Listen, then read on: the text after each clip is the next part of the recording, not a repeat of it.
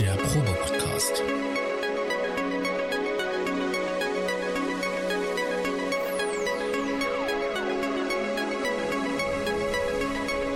Ein Podcast beim gemütlichen Talk im Proberaum.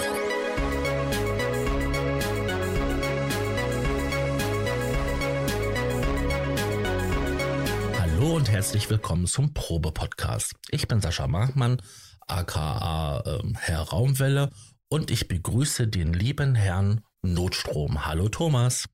Moin aus Hamburg. Ja. ja.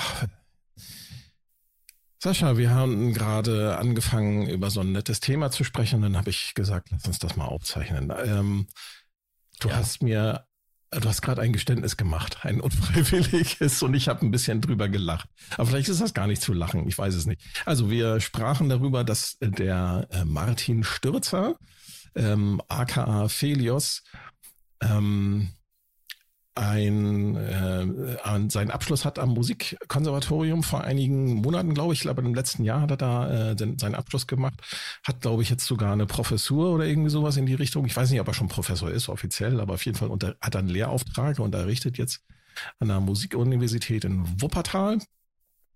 Und er hat ja diese tollen Ambient und Dub-Techno Livestreams auf YouTube. Und ähm, äh, man merkt, finde ich, seinen, seinen musiktheoretischen Hintergrund, weil er wirklich sehr, sehr schöne Harmonien verwendet und Akkordfolgen, für die ich mich für meine Musik immer sehr anstrengen muss und auch sehr viel äh, rumprobieren muss, äh, um, um das äh, ja irgendwie herzustellen. Und bei ihm fließt es einfach so, wenn man mhm. ihm so zuhört. Das ist äh, genial. Ich bin, bin ich jedes Mal fasziniert, dass das bei ihm einfach so mühelos irgendwie so kommt. Und da hast du mir verraten, was hast du mir denn verraten? Ich verwende Software dafür. Es gibt ein Plugin, das heißt äh, SCADA, SCADA, irgendwie so. Muss ich gleich mal raussuchen und den Shownotes schreiben mit Link.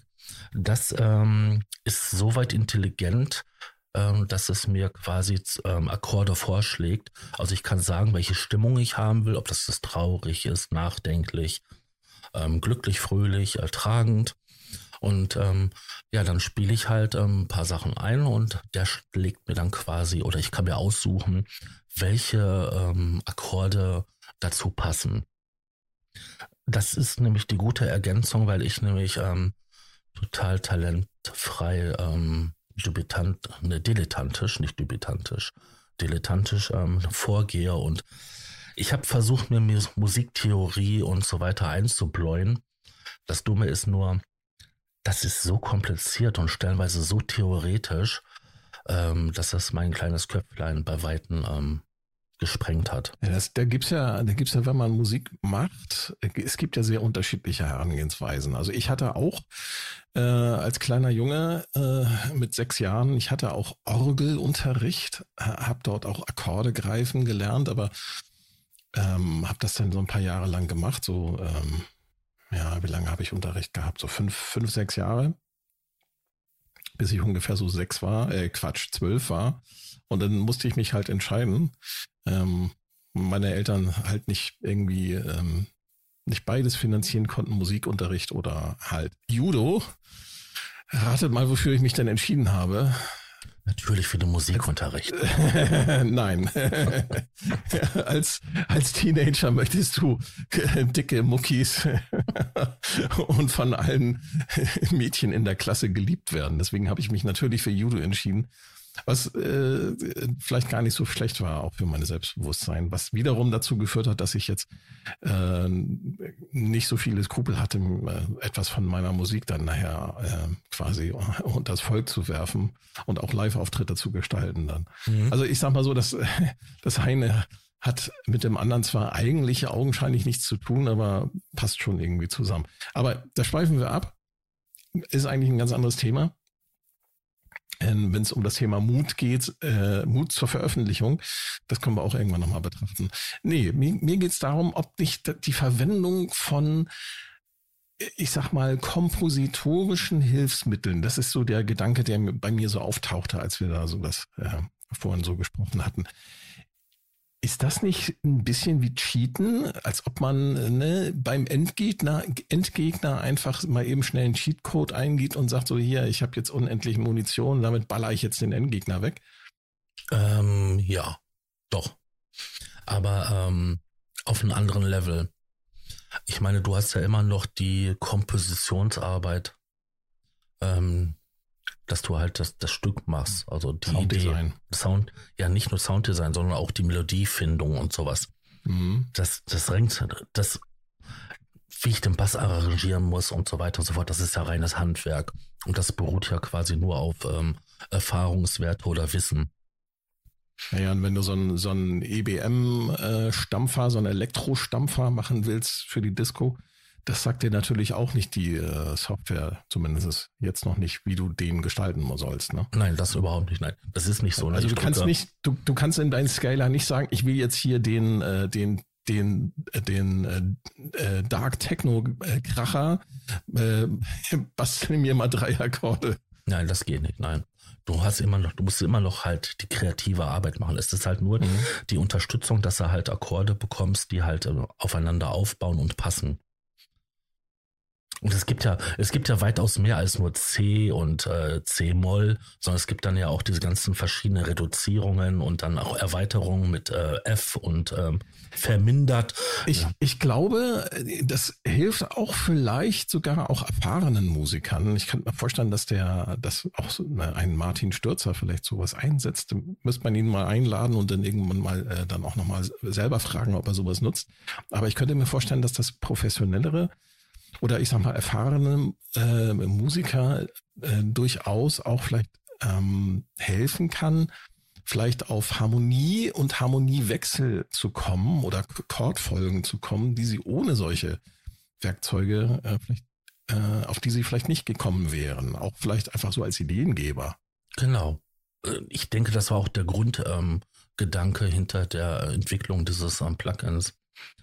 Ähm, was ich noch sagen wollte ist, es gibt ja Hilfsmittel, Quantenzirkel und so weiter, womit du halt ähm, Sachen herausfinden kannst, die passen. Nee, wa- warte, warte, nicht Quanten, du meinst Äh, Quinten. Qu- Quintenzirkel. Ja. Warst du schon wieder, warst du schon wieder bei in der Quantentheorie unterwegs?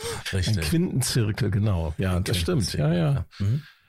Äh, Wobei, das habe ich auch alles nicht gelernt, muss ich gestehen. Ja. Sondern ich bin jetzt tatsächlich einer von den Leuten, da kann man jetzt natürlich auch die Nase drüber rümpfen, wenn man dann so ein bisschen erfahrener ähm, Musiker ist oder auch äh, weniger erfahren, spielt keine Rolle.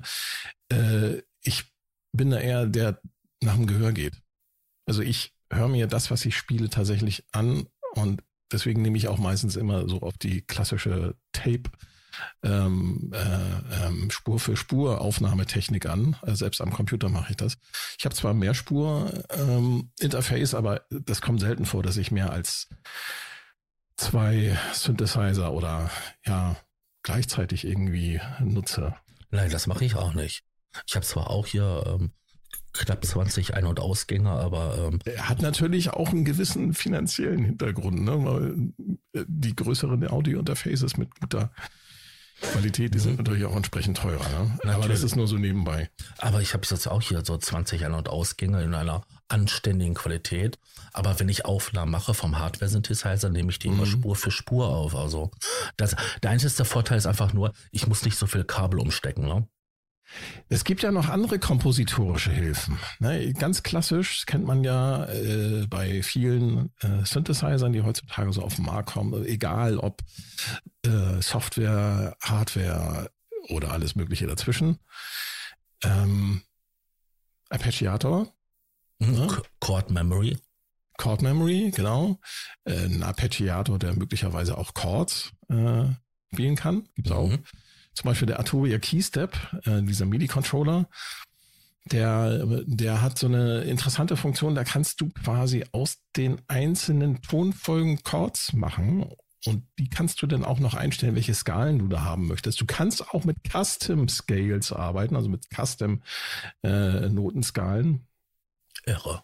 dass man da vielleicht sogar ähm, auch so ein bisschen ähm, ähm, Micro-Tuning machen kann, so ein kleines bisschen jedenfalls, aber auf jeden Fall sind da schon sehr interessante Sachen mit drin. Und dann kannst du nämlich dann das Ganze über die Drehregler, die da oben drauf sind, auch noch entsprechend verschieben, so dass er dann möglicherweise nicht einen kompletten Akkord greift, sondern vielleicht eher so, ähm, ne, anstatt einen kompletten Akkord, dann ertönen die Töne so ein bisschen zeitversetzt.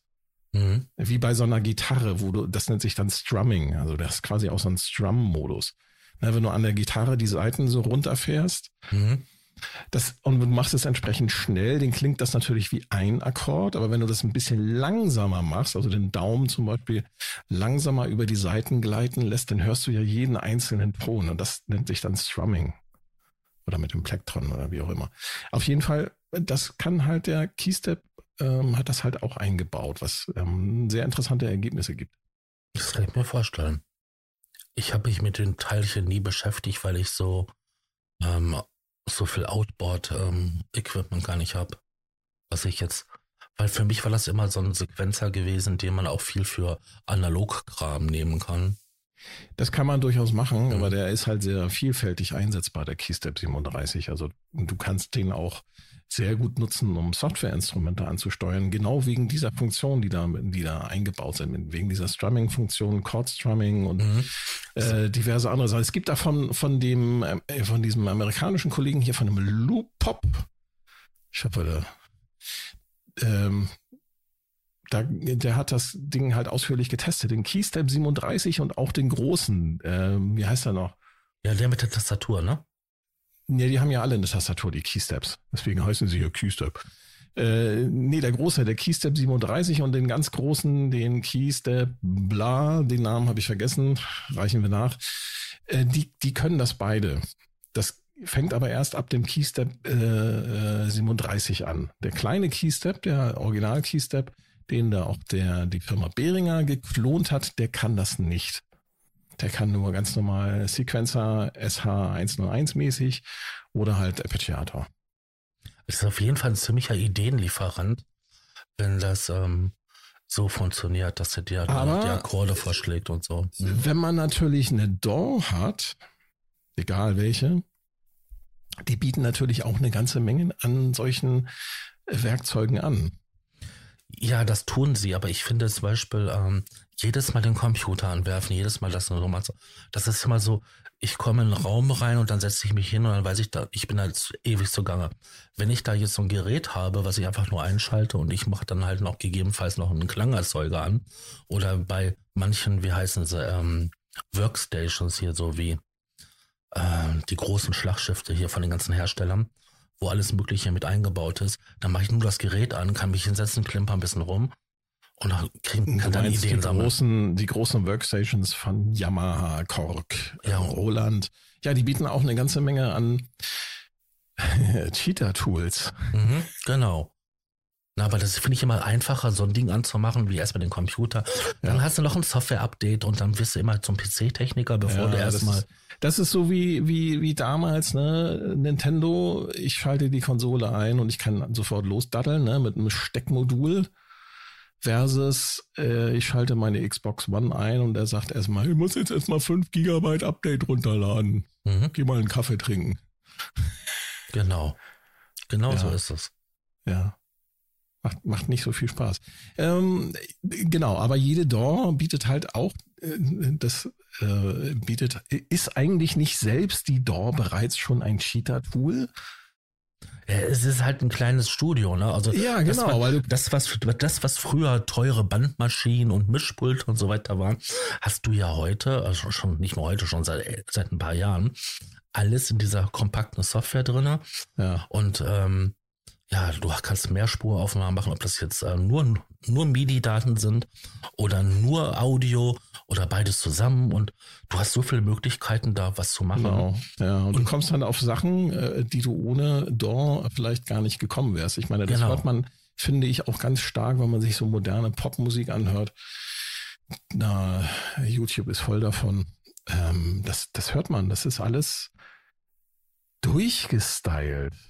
Ja, also nicht nur vom Sound her, sondern auch vom Aufbau. Ja. Ja, deswegen hören sich ja viele Produktionen ja auch gleich an. Ich nehme da immer ganz gerne den Deutschrap.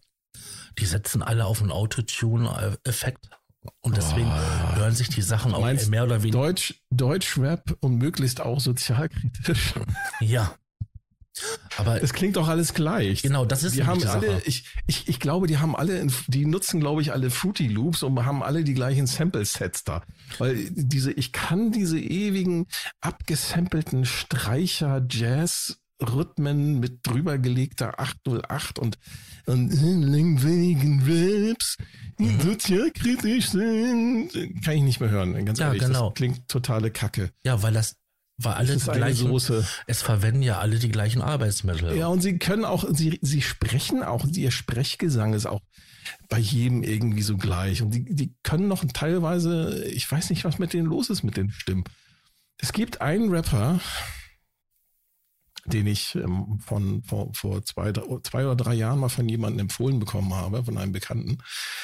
Ähm, der sticht da so ein bisschen raus und äh, der macht auch sein, sein eigenes Ding. Ähm, der heißt Roman. Ich bin in dieser Bubble nicht drin. Du bist nicht in der Hip-Hop-Bubble. Nein.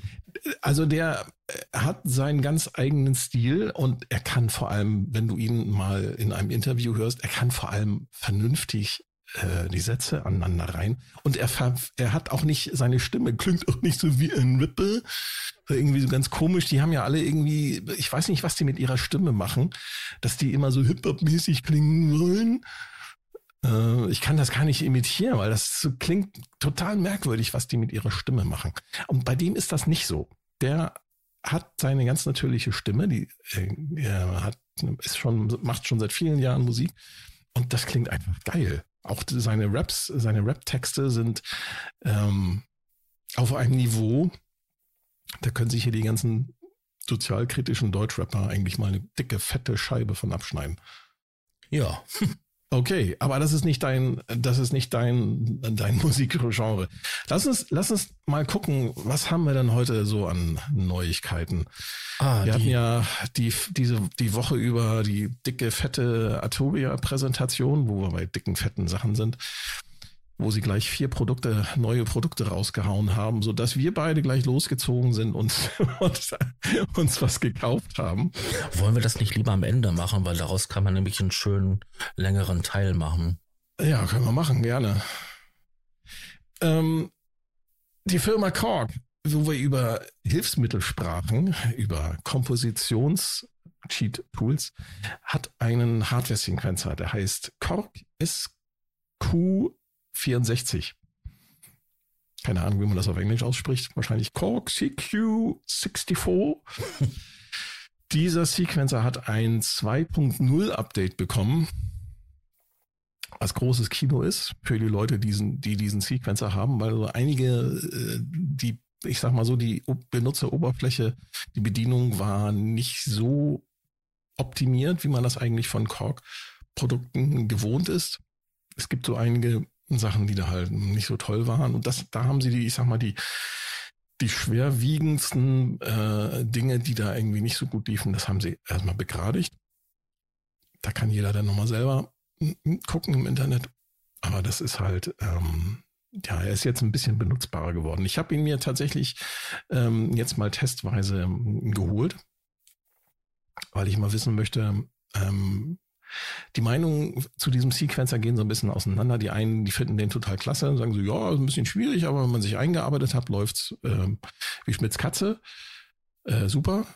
Und die anderen sagen so, nee, äh, ist voll umständlich und ähm, kann man nicht benutzen. Ich wollte mir mal ein eigenes Urteil bilden. Und jetzt mit dem 2.0 Update äh, werde ich mir das nochmal in Ruhe anschauen, ob das tatsächlich ist. Was mir als erstes aufgefallen ist, was für mich als ähm, kurzsichtigen Brillenträger mit Altersweitsichtigkeit. Die Helligkeit vom Display ist selbst voll aufgedreht nach dem 2.0 Update nicht optimal. Also ich muss tatsächlich da mit Lesebrille sitzen. Und ähm, liebe Hersteller, äh, äh Klavierlackoberflächen sind einfach Mist für Produktoberflächen. Und graue mhm. Schrift auf schwarzem Hochglanzdruck, äh, Hochglanzoberfläche ist auch Mist. Macht sowas bitte nicht mehr. Und auch bitte keine gummierten Taster oder sonst oder was auch immer. Aber die klacken dann doch so laut, wenn das nicht Gummi ist. Nee, das tun sie bei dem auch. Also der, die, die obere Reihe, mit der du die Funktion umschaltest am Kork, am SQ, der hat, ähm, die sind mit Druck, Druckpunkt. Da haben mhm. sich auch einige Leute darüber aufgeregt, dass das ein Druckpunkt ist und dass man da ja so doll draufdrücken müsste. Ich finde es gar nicht so schlimm. Das ist halt einfach nur ein bisschen fester drücken, damit es dann halt klack macht. Das, das ist auch in Ordnung. Das äh, da, da habe ich eigentlich nichts zu meckern. Aber was ich halt doof finde, ist dieses Mikro äh, OLED, was sie da verbaut haben, ist halt nicht besonders hell. Äh, Schrift kann ich noch so gerade eben erkennen mit Lesebrille, aber die Bedruckung, es geht gar nicht. Wirklich. Oder dass du die einzelnen Buttons dann nur von der Funktion her erkennen kannst, wenn sie beleuchtet sind. Wenn ja. du sie nämlich dann eingeschaltet hast, das ist echt anzuprangern und das Ding ist für mich eigentlich damit auch schon wieder fast gestorben. Ich werde den jetzt noch ein bisschen ausprobieren und dann wird er wahrscheinlich wieder zurückgehen in den Laden. Leider. Eigentlich ist das, ist das von der Funktion her ganz cool. Du, du hast vier Spuren plus eine Drumspur. Nee, anders. Vier Spuren, davon eine Drumspur und der kann halt verschiedene Laufrichtungen. Ne? Etwas, was zum Beispiel die Elektron-Sequencer äh, selbst nach, äh, nach 15 Jahren immer noch nicht können, dass du halt jede Spur individuell einmal von der Länge her haben kannst und dass du jede Spur individuell halt auch in der Laufrichtung ändern kannst. Vor, zurück, äh, pendelnd wäre meiner Meinung nach heutzutage sollte das Standard sein für jeden Sequencer. Es gibt andere Mitbewerber, die können das, zum Beispiel der, der ähm, von, äh, von Polyend, der, der Polyend Play, ist ja gleichzeitig Groovebox, also Sample Player, der kann das auch. Oder die, ähm, ah, wie heißen sie denn? Ja, gibt noch so zwei, drei andere äh, Firmen, die etwas größere äh, Sequencer auf den Markt gebracht haben. Okay, die kosten auch ein bisschen mehr, aber die können das halt auch. Mhm. Genau. Was gibt's noch Neues? Jetzt gibt's, äh, es gibt von der Firma Strymon, Strymon, Strymon, äh, den ah, Big ja, Sky. Ich, ich sehe gerade S-T-R-Y, ne? Genau, Strymon oder Strymon, wie die Amerikaner sagen. Die haben ein wunderbares, ähm, die haben viele wunderbare Gitarrenpedale. Und unter, unter anderem haben sie ein Hallpedal, ein Reverb Pedal, das nennt sich ähm, Big Sky. Und es gibt jetzt dieses Big Sky auch als VST-Plugin. Allerdings ähm, zu einem ziemlich heftigen Preis. 200 Euro. Autsch. Da kann man tatsächlich dann nur auf einen Sale warten. Black Friday ist bald da. Vielleicht machen sie dann da ja mit, man weiß es nicht. Und was ich noch viel größer finde, die Firma Moog hat äh, ihre ganzen Moga-Foga, das waren auch Gitarrenpedale mit Analog-Delay, also alles analoge äh, äh, Pedale mit Verzerrer und ähm, mit Filterbox, mit einem, äh, mit einer sogenannten Frack-Box, das war so ein, so ein Oszillator, der irgendwie dann in das Audiosignal aufgeprägt werden konnte die haben jetzt, ähm, ich weiß nicht, ob sie alle, ich habe das nicht genau äh, mir angeschaut, aber sie haben einige von diesen äh, Moga-Foga, äh, als VST-Plugin jetzt auf den Markt gebracht. Großes Tennis. Klingen auch sehr gut. Mhm. Also wenn jemand auf der Suche ist nach einem schönen analogen äh, Moog-Filter für seinen, für seinen äh, digitalen Synthesizer, dann sollte man sich das vielleicht mal anschauen. Die klingen wirklich sehr, sehr gut. Genau, was hätten wir noch an Neuigkeiten? Hast du irgendwas? Du hattest noch Erika aufgeschrieben, ja, oder? ich habe ja noch so, ja, das ist so Kleinkram, das ist so, ähm, Erika sind, hat, hat ähm, in Zusammenarbeit mit einem, mit, mit, mit, ich weiß gar nicht, was, das ein, ein eine Firma hat oder so, keine Ahnung. Also die haben halt mit jemandem zusammengearbeitet, Erika sind's und die haben ein Eurorec Modular Einsteiger Synthesizer auf den Markt gebracht, ein Komplettsystem für fertig gebaut für 800 Euro. äh, das Besondere ist, man kann diesen Synthesizer, diesen Modular-Synthesizer aber auch selber als Bausatz erstehen und sich selber zusammenbauen. Und dann kostet er, glaube ich, nur so 500 bis 600 Euro, je nachdem, äh, welche Bauteile man da nimmt, ob man die, äh, die gleich mitbestellt oder ob man sich die halt, äh, oder halt nur die, die Platinen und äh, Bauanleitungen und so weiter bestellt. Denn je nachdem, je nachdem richtet sich halt der Preis. Ja, und dann hätten wir noch ähm, die Firma Arkai. Gehasst und geliebt. Die bringen seit vielen, vielen Jahren ja nicht nur ihre MPC raus. Die haben auch seit vielen, vielen Jahren ähm, MIDI-Controller und MIDI-Controller-Keyboards äh, am Markt. Und die haben halt eine neue Version von ihrem Mini, von ihrem Mini-Tasten-Keyboard, äh, dem MPK Mini Plus auf den Markt gebracht. Das ist tatsächlich dann eine neue Version sozusagen eine, eine überarbeitete Version des, des älteren Modells und bieten dort genau das an, was ich vorhin erzählt hatte mit dem Atoya Keystep 37. Das bietet dieses Arkai MPK Mini Plus halt auch. Also du hast da auch so ein Strum Chord äh, Arpeggiator Geschichte drinne, wo du ähm, ja dir kompositorische Hilfsmittel ähm, zur Verfügung gestellt werden. Ich sehe gerade, das ist auch richtig, richtig günstig. Ja, der Preis ist auch nicht schlecht. Das Ding hat, glaube ich, ist ein bisschen gewachsen, hat jetzt, glaube ich, 37 Mini-Tasten. Mhm, drei Oktaven.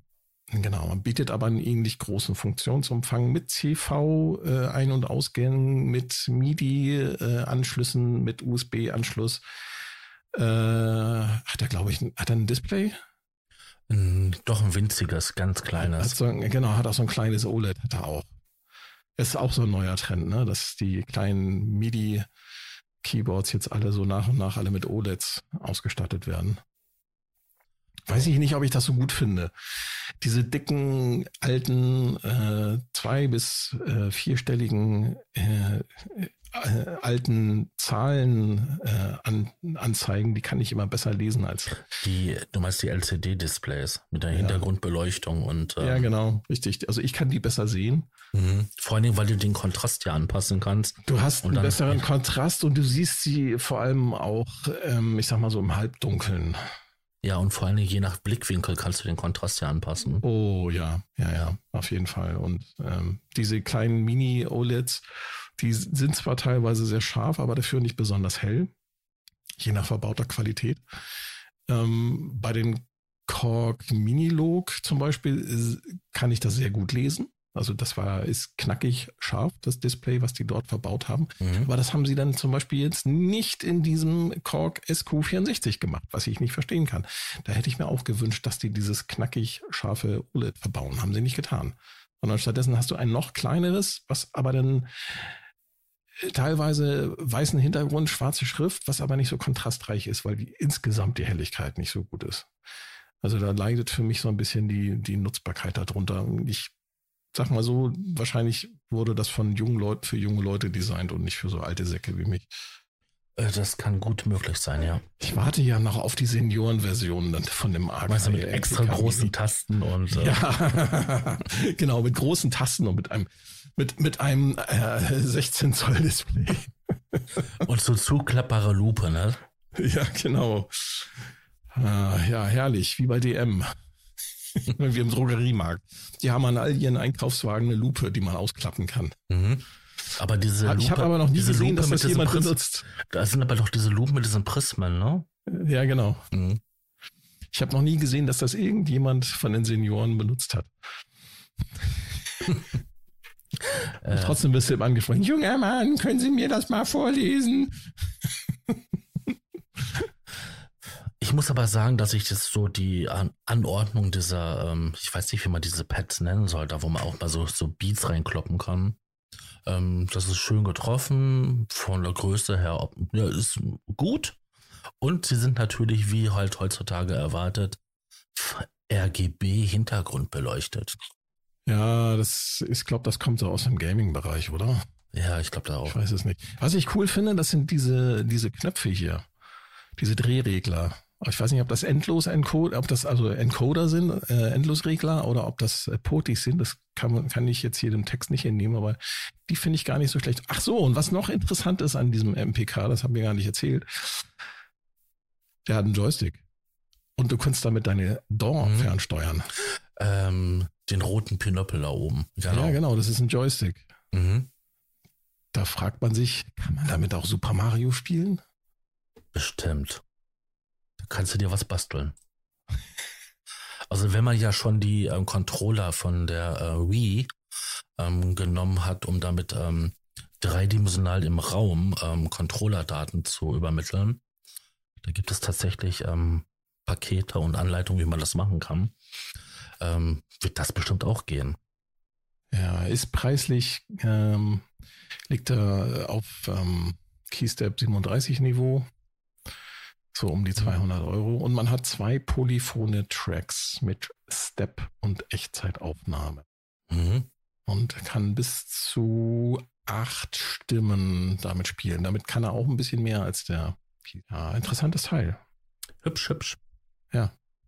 Und dann wären wir okay. mit, den, mit den Neuigkeiten auch durch. Ja, das, das, das war so, was es so an Neuigkeiten gibt. Jetzt haben wir noch natürlich noch nicht über Arturia gesprochen. Mhm. Wir haben ja eine Sondersendung gemacht, wo wir quasi ähm, einmal Okay, es war ein bisschen gecheatet, weil das jetzt, die Folge kam halt zwischendurch mal. Die haben wir halt so ein bisschen nachgeschoben. Die war dann um einen Tag Zeit versetzt ähm, zu der Präsentation von Arturia. Nee, die ist ähm, in den, am gleichen Abend noch. Hast du die am gleichen, hast du die am gleichen Abend noch live genommen? Geil, super, okay. Stimmt, hast ich habe gemacht. Ich habe mir, ähm, nachdem wir fertig waren, habe ich mir einen Wolf geschnitten. ja, aber ich meine, das waren, sind halt, äh, wie wir da schon festgestellt haben, da hat äh, ähm, die Firma halt sehr, sehr interessante Produkte auf den Markt geworfen. Ne? Also dieses Audio-Interface da haben sie halt äh, tatsächlich dann, glaube ich, auch so ein bisschen an die Podcaster gedacht, dieses äh, Mini Fuse 4 und haben gleich dem Ganzen zwei Kopfhöreranschlüsse spendiert, was mhm. nie verkehrt ist, wenn man dann mal zu zweit so, so einen Podcast aufnehmen möchte, ne, vor Ort. Und das Ding ist halt auch nicht so groß, dass man es halt nicht mal schnell zusammen mit dem Laptop in eine Tasche schmeißen kann, um damit äh, dann zum Interviewpartner zu fahren. Das finde ich schon ganz geil. Ja, einmal das und so. Und hat natürlich jetzt halt hier nicht so wie bei anderen Herstellern halt nur zwei Audio-Eingänge, zwei Audio-Ausgänge, sondern die haben halt vier, ne? Ähm, was halt ähm, Vorteil ist, wenn ich dann noch ähm, irgendwie einen. Zuspieler haben möchte und solche Aber Sachen. jetzt sag mal, wie, was ich noch nicht rausgefunden hatte, wir hatten da spekuliert, dass der Preis so um die 220 Euro sein soll. Stimmt das? Oh, das, da habe ich noch gar nicht nachgeschaut. Das müsste doch bei unserem Lieblingsshop, sollte das Ding doch schon längst drin sein. Na, der manchmal hat er die Sachen nicht. Also ich sehe da den, das Einser und das Zweier. Wo tatsächlich. 200, 219 Euro, tatsächlich.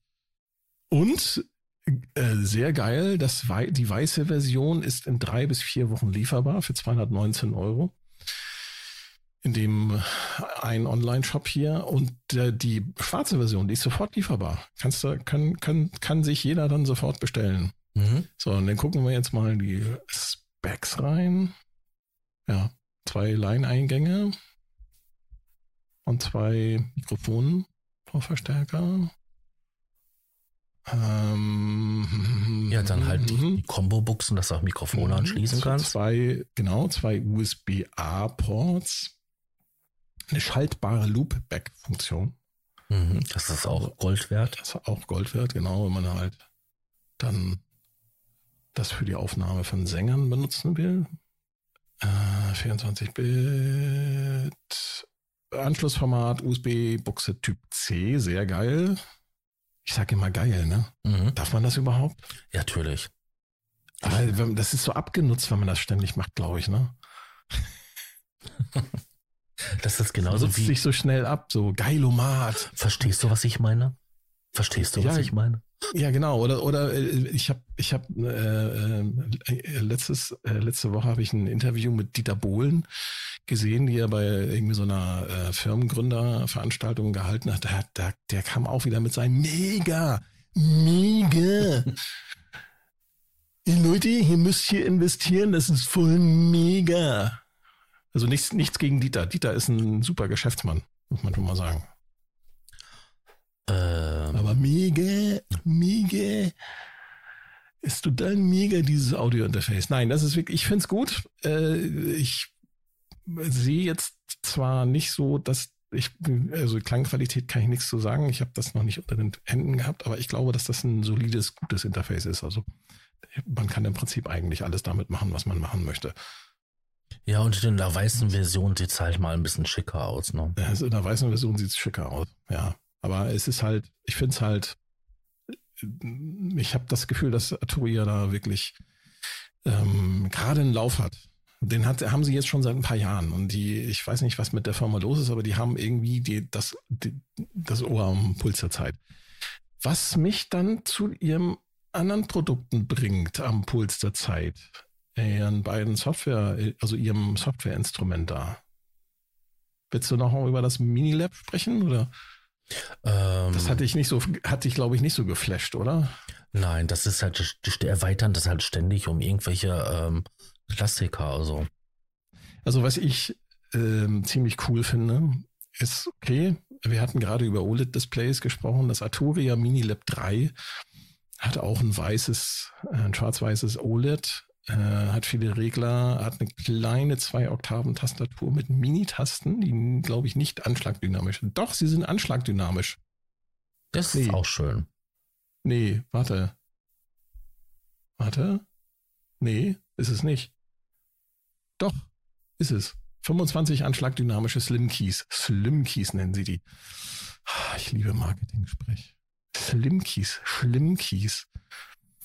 Also die Schlimmkeys sind anschlagdynamisch. Und was ich aber wirklich ähm, mega finde, das ist der Preis.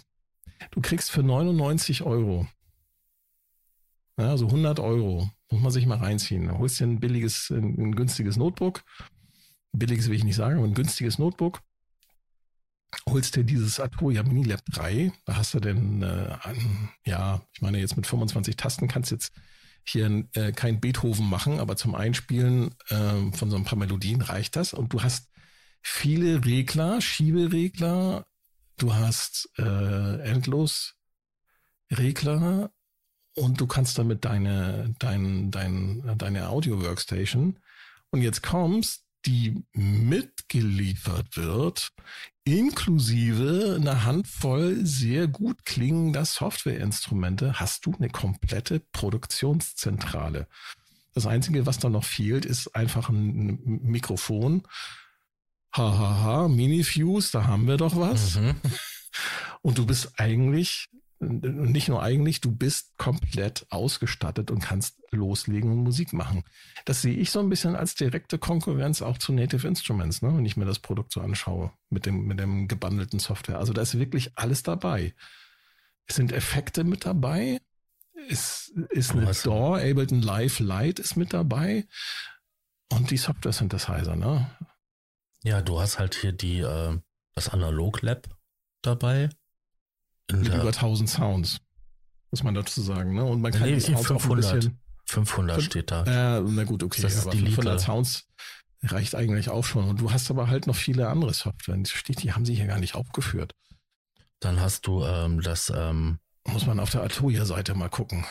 Elepton also Live und dann halt von, von um, UVI ähm, Grand Piano. Ja, ja. Also ich finde das sensationell, wenn du mich fragst das ist wirklich ein sehr, sehr gutes Angebot an, an Menschen, die an Musik machen interessiert sind oder an Menschen, die äh, mobil äh, ein Gerät haben möchten, mit dem sie Musik machen wollen und ähm, gerne ihr Laptop mit benutzen möchten. Natürlich, der Vorteil ist ja auch, das Ding hat endlos Encoder. Ja. Das ist natürlich, wenn ich jetzt ähm, Plugin wechsle oder so, ich habe dann Encoder keine... sind Encoder sind immer endlos. Ja, ich wollte nur sagen, aber, ja, weil es gibt ja auch, dass es halt Potentiometer drin sind. Und wenn ich dann halt ähm, ein Plugin wechsle oder den Software-Synthesizer und drehe dann am selben Regler, gibt es ja oft Parametersprünge, weil davor mhm. auf einen ganz anderen Parameter Wert eingestellt war. Und dann, das hast du bei denen natürlich nicht, wenn die halt ähm, quasi immer nur die Veränderung übermitteln. Ne? Es geht rauf, es geht runter. Äh, wir hatten ja eben gerade das, das MPK Mini das Mini Plus. Ja. Was neu auch auf dem Markt kommt. Ich wette, dass Arkai etwas ähnliches macht. Also es ist jetzt nicht explizit in den, äh, in den Newsmeldungen, die wir dazu gesehen haben, erwähnt worden, aber ich könnte mir vorstellen, ähm, dass die das Ding auch mit einer Software bundeln, mit einem fetten Softwarepaket. Das könnte passieren, ja. Wobei ähm, Akai ja mittlerweile ihre eigene, ja fast schon DAW entwickelt hat, ne? die da auf der MPC, die auch mit der MPC One und ähm, wer ist die andere? MPC One und wer ist die andere Kiste? MPC Live zusammenläuft. Mhm. Also ich, ich, glaube, dass da auch, ähm, dass die da alle so in diesem Segment und, und das kostet alles so um die 100 Euro. Also ja, das, ähm, das Mini-Lab ist da ziemlich günstig, sogar so mit 90 Euro. Also. Na, lass mich mal gucken. Native Instruments. Wie heißt das bei denen? Das Konkurrenzprodukt bei denen ist doch heißt hier. Complete, äh, Complete Control. Mhm. Ähm, das gibt es in unterschiedlichen Größen. Es gibt auch als, gibt's auch als Maschine, ist ja auch so ein Einstiegsteil. Äh, aber das Complete Control, äh, lass mich mal gucken. Das Complete Control, ich finde es jetzt nicht. M32 heißt das. Complete Control M32. kostet, kostet ähm, gut 30 Euro mehr oder 20 Euro und bietet aber eine Oktave mehr an der Tastatur, ne? Eine halbe Oktave. Ist das eine halbe? Ja, es sind 32 anschlagdynamische Synced Action Mini-Tasten. Stimmt. Und zwei Touch-Strips, aber auch ein OLED-Display. Hat aber, glaube ich, ja, hat auch ziemlich viele Drehregler, acht endlos äh, Regler, also Encoder und äh, eine Integration mit Maschine, was man aber, glaube ich, erstmal kaufen muss. Also sie liefern es auch mit einem Softwarepaket aus, wo eigentlich auch ähm, bis auf eine DAW, oh doch, tatsächlich, sie haben auch eine DAW mitgeliefert, das Ableton mhm. Live Lite. Genau. Haben sie damit gebundelt. Ja, also perfekt. Und äh, Maschinen wird als essentiell äh, Version. Ähm. Richtig. Also wenn man sich für Synthesizer interessiert äh, und für Musik machen mit äh, elektronischen Instrumenten und Musik machen mit dem Computer als sozusagen als Einstieg. Ich würde, glaube ich, heutzutage, wenn man mich fragt, womit kann ich denn anfangen? Ich würde, äh, glaube ich, wirklich sagen, hol dir eins von diesen Bundles weil diese Controller-Keyboards, die kann man immer irgendwie nachher noch gebrauchen, auch wenn man sich dann vielleicht noch so zwei, drei Synthesizer dazugeholt hat. Mhm. Ähm, aber das ist das, womit ich tatsächlich sagen würde, fang damit an. Ne, hol dir was von Native Instruments, hol dir ein Arturia, äh, wie hieß das Ding? Microfreak, Micro. Äh, nee, nee, äh, ähm, Ach, Arturia, Akai, MPK, Complete Control M32, ja. äh, äh, was auch immer. Also es gibt von jedem Hersteller eigentlich, von den großen, äh, gibt halt einfach ganz tolle Angebote. Um die 100 Euro muss man investieren, man braucht noch einen Rechner und dann kann man loslegen. Das ist geil. Ich finde das echt, echt geil heutzutage. Die jungen Leute, die haben, oder die auch die alten Leute, äh, gibt ja auch ältere Semester, die gerne anfangen wollen mit Musik machen. Also wenn man da einsteigen möchte, da, das ist the way to go, wie man auch so neudeutsch mhm. sagt. Und dann sagen wir was mal so, ähm, um den Preis, so um die 110 bis 120 Euro, kriegst du so viele ja. ähm, zwei oktavige plus ähm, äh, ja, Keyboards. Das, da kannst du eigentlich gucken, was dir gefällt. Also von M-Audio gibt es auch das Oxygen Pro Mini äh, mit ähm, auch Drehregler, anschlagdynamische Pads. Und die haben auch eine gebundelte Software. Die haben jetzt alle Controller-Keyboards kommen mittlerweile mit einer gebundelten Software. Und da ist mindestens ein Ableton Live oder ein Cubase von Steinberg. Äh, das ist, glaube ich, bei Yamaha so. Die haben das ja gekauft. Mhm. Oder du hast ein, äh, es gibt auch, glaube ich, ähm, Studio One von Presonus ist, glaube ich, auch irgendwo gebundelt. Also die, oder Bitwig ist, glaube ich, mit Nectar irgendwie gebundelt. Also es ist im Grunde genommen ist es egal, was man sich als Controller holt, aber die kommen alle irgendwie mit einer mit einer gebundelten DAW und selbst wenn man nur die DAW alleine nimmt, Man muss ja nicht das Arturia-Bundle nehmen, man kann sich ja irgendeinen anderen Controller nehmen. Wenn da eine DAW dabei ist, eine moderne ne, DAW Digital Audio Workstation, dann hat man eigentlich alles, was man braucht, um Musik zu machen. Mhm. Dann kann man auch sich selber aufnehmen, wie man auf dem Kamm bläst. Ja, das ist alles möglich. Stichwort, auf dem Kamm blasen. Mhm. Mini-Freak. ja. Nachdem du jetzt das, ich sag mal, das, den, den, mein, die, die Main-Tube ähm, sozusagen abgescannt hast und dir jedes Video von dem Mini-Freak reingesaugt hast, mhm. was ist dein, was ist dein Eindruck? Es ist äh, eine nette Erweiterung zu dem Vorgängermodell, also äh, woraus halt die Inkarnation gekommen ist. Ähm, wenn du kein, äh, wie heißt, heißt das Ding denn, Freak, ne? Der Vorgänger. Mhm. Wenn du kein Micro-Freak, der Micro-Freak. Wenn du den Micro-Freak hast, würde ich sagen, brauchst du das Ding nicht holen. Ja, der wenn Schwabe würde wahrscheinlich den Mikro-Freak. Wenn du den ähm, nicht hast und du suchst irgendwie was, was auch ein bisschen ähm, abseits von den typischen ähm, Syntheseformen ist, suchst, ähm, würde ich eine, klar, eine klare Kaufempfehlung geben, weil das eine sinnvolle Erweiterung ist. Du hast halt einfach ein bisschen mehr. Und was ich auch super finde, ist, du hast halt äh, ein VST-Plugin dabei, was nicht nur ein Editor ist, sondern auch ein eigenständiger Synthesizer ist. Du kannst quasi hingehen, zu Hause im Stein, stillen Kämmerlein, dir ähm, alles zurecht basteln, die Daten übertragen auf dein ähm, Instrument und dann brauchst du quasi nur das Instrument mitzunehmen und hast die Sounds, die du dann zu Hause gebastelt hast, dann mit. Ähm, ist eine schöne ähm, Erweiterung. Neben, neben der Polyphonie und ähm, was war noch gewesen, was da noch erweitert wurde?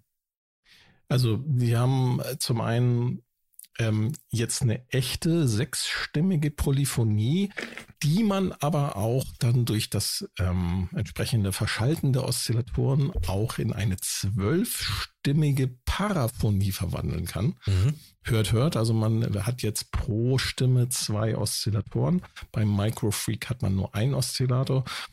Ähm, man kann es halt umschalten, so dass man aus dem sech sechsstimmigen Polyphonen-Instrument ein zwölfstimmiges paraphones Instrument hat. Die Erklärung, was Paraphonie ist, hatte ich, glaube ich, letztes Mal schon mhm. versucht, bei, dem, bei der Live-Show zu bringen. Ich glaube, das hat keiner verstanden, ist auch egal. Äh, ich sag mal so, der Mini-Freak ist im Grunde genommen einfach von allem mehr. Abzüglich. Ähm, es gibt keine Wavetable. Synthese, obwohl das hier in der Artikel in der Produktbeschreibung steht. Mhm. Soweit ich weiß, gab es keine Wavetable-Synthese. Und der Vocoder, das haben sie, glaube ich, auch erstmal weggelassen. Was technisch damit zusammenhängen könnte, dass die ähm, dass natürlich so Vocoder-Sounds mit einem polyphonen Instrument nicht ganz so einfach ähm, darzustellen ist. Also abzubilden ist. Weiß nicht, ob da irgendwie programmtechnisch ähm, Synthese-technisch dann noch irgendwas gemacht werden muss. Vielleicht ist auch einfach nur der, der, die Recheneinheit, die da drin ist, der DSP, ähm, zu schwachbrüstig dafür, dass der quasi ein Carrier-Signal noch von Ja, äh, böse Stimmen könnten, böse Zungen behaupten auch, dass sie einfach Features zurückhalten, um sie dann in einem nächsten Update irgendwann das kann natürlich auch sein. Hm? um den Produktlebenszyklus zu verlängern. Mhm. Könnte ich mir auch vorstellen. Weiß ich aber nicht. Ich könnte mir tatsächlich vorstellen, dass es, wie du schon sagst, ja, Rechenleistung, ne? Dass das nicht ausreicht. Ich meine, die ähm, Entwickler peilen ja so einen Verkaufspreis an, wo ein genau. Segment halt in den, so ein Produkt in einer Nische halt funktioniert. Und ähm, wenn dann einfach die Komponenten zu teuer wären, dann ähm, wird das auf dem Markt ein Flop. Schau dir doch damals diesen Hartmann Neuron an. Der hat damals ähm, über 10.000 Mark gekostet. Ähm, den hat sich keiner gekauft, weil einfach zu teuer war. Und verstanden hat ihn sowieso keiner. Ähm, zur Erklärung, Hartmann Neuron war ein Synthesizer, der, ich habe es vergessen, wann das war, ist auch egal, war ein, ähm, ein digitaler Synthesizer, der äh, auf eine ich sag mal, eine neue Syntheseform hatte. Und zwar ja. basierte auf der Granular-Resynthese. Mhm. Das heißt, man hat dann da sozusagen seine Sounds, ähm, seine Samples reingeladen und der Synthesizer hat dann versucht, aus dem Sample ähm, über die sogenannte Resynthese einen synthetischen Klang daraus zu erzeugen. Und dann konnte man mit Hilfe von diversen Joysticks ähm, quasi diesen Klang äh, verändern. Ja, manipulieren. Also ich weiß gar nicht, wie viele ja, Stimmen hatte der. Waren das, waren das sechs Stimmen oder waren das noch vier? Ich weiß es gar nicht. Ich weiß es Ich wollte nur sagen, also du, man musste, das war richtig kompliziert gewesen. Man musste quasi ein bestimmtes ähm, Netzwerkinterface ähm, an die USB-Buchse des Synthesizers hängen. Da gingen auch nur bestimmte. Dann musste man sich quasi mit einem FTP-Programm, also mit, mit Netzwerktechnik, in den Synthesizer einloggen, konnte mhm. dann die Datei übertragen, die man vor mit einem speziellen Programm analysierte und daraus wurde ein mathematisches Modell des Klanges erzeugt, was ewig lange gedauert hat. Ähm, also es war wirklich kompliziert gewesen und in den Synthesizer selber war ganz normale PC-Hardware verbaut. Also da war ein Mainboard drinnen mit Festplatte und ähm, Arbeitsspeicher, CPU, so wie man es halt kennt. So ein Bürorechner. Ein ganz einfaches kleines Mini-ATX-Gehäuse, ähm, Mainboard. Und ähm, da lief ein speziell angepasstes Linux drauf. Der Synthesizer kam 2003 auf den Markt. Mhm. Ähm, die Firma Hartmann wurde von der äh, Designerlegende, äh, die Insider, die wissen das, Axel Hartmann gegründet und Axel Hartmann ist, zeichnet sich verantwortlich für sehr, sehr, sehr viele Synthesizer, die aktuell am Markt auch noch sind. Ähm, ich, um nur ein paar Namen fallen zu lassen, für die Herr Hartmann als Designfirma tätig war. Arturia, Moog, Waldorf, ähm, habe ich noch irgendjemanden vergessen? Ja, es gab noch ein paar andere. Also die, der Herr Hartmann, der hat hier äh, wirklich, ich sag mal, sehr Innovatives geschaffen. Mhm, was mega gefloppt ist. Das leider, leider nicht so gut, ähm, ja, sich nicht so gut verkauft hat. Das mag aber auch an einem, an einem Preis liegen. Das mhm. Ding wog 17 Kilo, wusstest du das? Ja. Sieb, 17 Kilo, das ist heftig. Das ist auch ein großer Keyboard-Synthesizer ja. mit einer sehr interessanten Oberfläche. Mhm, die sieht schön aus eigentlich. Es gibt überall auf der Oberfläche verteilt, gibt es ähm, Joysticks. Und man in hat quasi in, Acryl, in jedem ähm, Winkel. Im Acryl ähm, Orange. Genau, in der Acryl Orange, genau. Und man hat in jedem Winkel quasi der, der, des, der Joy, des Joysticks im Umfeld gibt's ein kleines LED-Display. Mhm. Und unter jedem, und, äh, und als untere Reihe quasi einmal so quer über die Tastatur gibt's dann auch noch äh, so, ähm, ja, keine Schieberegler, sondern einfach so, so Drehrädchen mit dem man dann so die, die, diese, Resyn diese Resynthese-Manipulation dann in Echtzeit durchführen konnte, ne? Mhm. Der ähm, Bernd Michael Land, ähm, der Bernie, der, der hat ja einen. einen. Mhm. Der hatte einen. Hat er immer noch wahrscheinlich, ne? Ja, den musste er auch schon mal reparieren, deswegen weiß ich ja das mit dem Mainboard. Der ist dann auf der Suche gegangen und hat dann halt ähm, passendes Ersatz-Mainboard gesucht. Ja. Das ist schon, ähm, interessantes Stück Technik. Es gab den auch als VST-Plugin mit einem ähm, Hardware-Controller als Dongle. Also ähm, die Software lief ohne den ähm, Controller nicht. Ach so, mhm. äh, noch eine Besonderheit, äh, weswegen der auch so innovativ war. Das ist einer der wenigen Synthesizer am Markt, der, warte, lass mich kurz gucken, ich gucke mir die Anschluss an, der konnte tatsächlich, der hatte drei äh, Stereo-Outputs, also sechs Outputs. Der konnte ähm, Surround Sound. Mhm. Den 5 plus, plus 1 Sound. Hm? Ja, genau. Du hattest dann, konntest dann auch den Sound so quasi frei im Raum arrangieren, dass er dann durch den Raum schwebte. Mhm. Von links nach rechts, von vorne nach hinten. Ja, das, das Ding war weit seiner Zeit voraus, kam, glaube ich, einfach zu so früh. Ich könnte mir vorstellen, wenn man das jetzt nochmal wieder vielleicht als Software aufleben lassen könnte. Ich habe auf dem, auf dem iPad hat mir ein, ein Freund mal so ein paar, ähm, so ein paar Musik-Apps gezeigt. Mhm. Und da sind Sachen dabei, die unter anderem auch von irgendeiner ähm, äh, Universität von ein paar Professoren programmiert wurde, von ein paar Mathematikprofessoren. Das kommt diesem hier eigentlich schon ganz nahe, dieser Resynthese. Mhm. Wie gesagt, den gab es ja auch den ähm, als, ähm, als VST-Plugin. Ähm, habe ich mal reingeschaut, weil das Ding wurde dann zum Schluss, nachdem dann die Firma ja ähm, den Bach runterging, ähm, sowas von verramscht. Ich weiß gar nicht, was, was der Preis zum Schluss war, aber das war aber lächerlich gewesen. Alleine schon für diesen formschönen Controller. Mm, ja, ja. Ähm, also der, die, das, also der Synthesizer sieht außergewöhnlich gut aus. Ja, und der Controller sah ja auch außergewöhnlich gut aus, weil ja. der hatte zwar nur einen von diesen, von diesen Joysticks, aber ähm, das war sah toll aus. Ja. Und du konntest dann quasi das gleiche wie mit den großen halt in, in den in der Software machen. Ähm, ich meine, es ist ja klar, wenn ich dann einmal die PC-Software da programmiert habe, ähm, brauch, kann ich es ja auch gut halt auf als VST ähm, ja, übertragen. Klar. Auf jeden Fall, ähm, das Interessante war gewesen, die mitgelieferten Sounds hörten sich alle toll an. Wenn du aber angefangen hast, selber Sounds zu basteln, das war so eine reine Glückssache. Ne? Manchmal funktionierte es und es kam was Brauchbares raus und manchmal kam einfach nur Krach, Krach ja, raus. Ich kann, mir, ich kann mir vorstellen, dass es ganz stark von dem Ausgangsmaterial abhing, was man da reingestopft hat. Mhm. Ob das ein Stereo-Sample war, Den, welche Bitrate, ähm, äh, waren da irgendwelche Störgeräusche in der Aufnahme mit drin? Du hattest vorhin ja über den Felios geredet. Der hatte sich nämlich damals auch ja, die genau. Software gekauft. Und ähm, da kann ich mich noch gut dran erinnern, dass es halt ähm, damals im Sequencer-Forum auch eine, ähm, einen Thread drüber gab.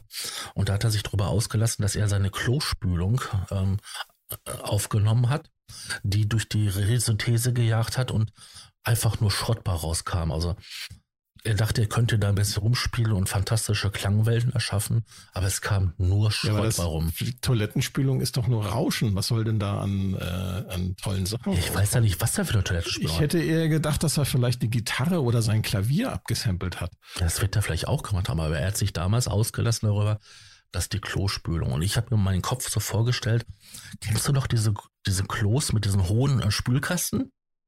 und so eine Reißleine. Ja, natürlich. Ja, natürlich. Ja, und die machen richtig, richtig geilen Sound. Ja. Und habe ich mir so meinen jugendlichen Leichtsinn halt vorgestellt, wie er da so sitzt und dann an der Reiß, an der zieht und dann macht das, war wusch und dann. und dann klappert noch die Kette und so, ne? Genau. Ja, das, also, ähm, Weiß ich nicht. Also da, da, hätte ich jetzt eher gedacht, so eine Resynthese, das eignet sich nicht für eine Toilettenspülung, weil es ist nur Rauschen im mhm. Grunde genommen. In unterschiedlicher Lautstärke und so weiter. Das glaube ich nicht, dass man das vernünftig Resynthese, mit Resynthese irgendwie nachbilden kann. Ich hätte eher gedacht, sowas wie äh, ein Cello oder äh, meinetwegen auch, auch, meinetwegen auch eine, eine singende Säge oder irgendwie so. Ja, oder halt hier so, wenn man so ein Weinglas anschlägt, so leicht. Ja, ne? so, genau. Ja, für solche Sachen. Hm?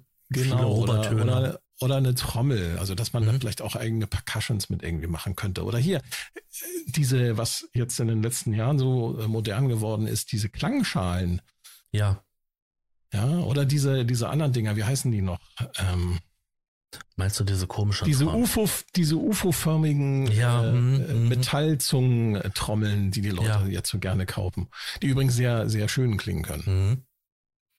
Und vor allem schöne Harmonien haben, das hat ja, ja, definitiv, ja. Da sind wir wieder beim Thema Cheating. Mhm. Ich meine, die haben teilweise nur sechs Töne, aber die sind so gut aufeinander abgestimmt. Ja, wie sind wir jetzt eigentlich auf den Neuron gekommen? Wir waren doch beim Mini-Freak. Äh, Synthese, die keiner versteht. Ähm, Oberflächen, die keiner versteht. Darüber sind wir da hingekommen. Genau. Das ist aber beim Mini-Freak jetzt nicht unbedingt der Fall oder beim Micro-Freak. Ich finde die Oberfläche eigentlich relativ simpel.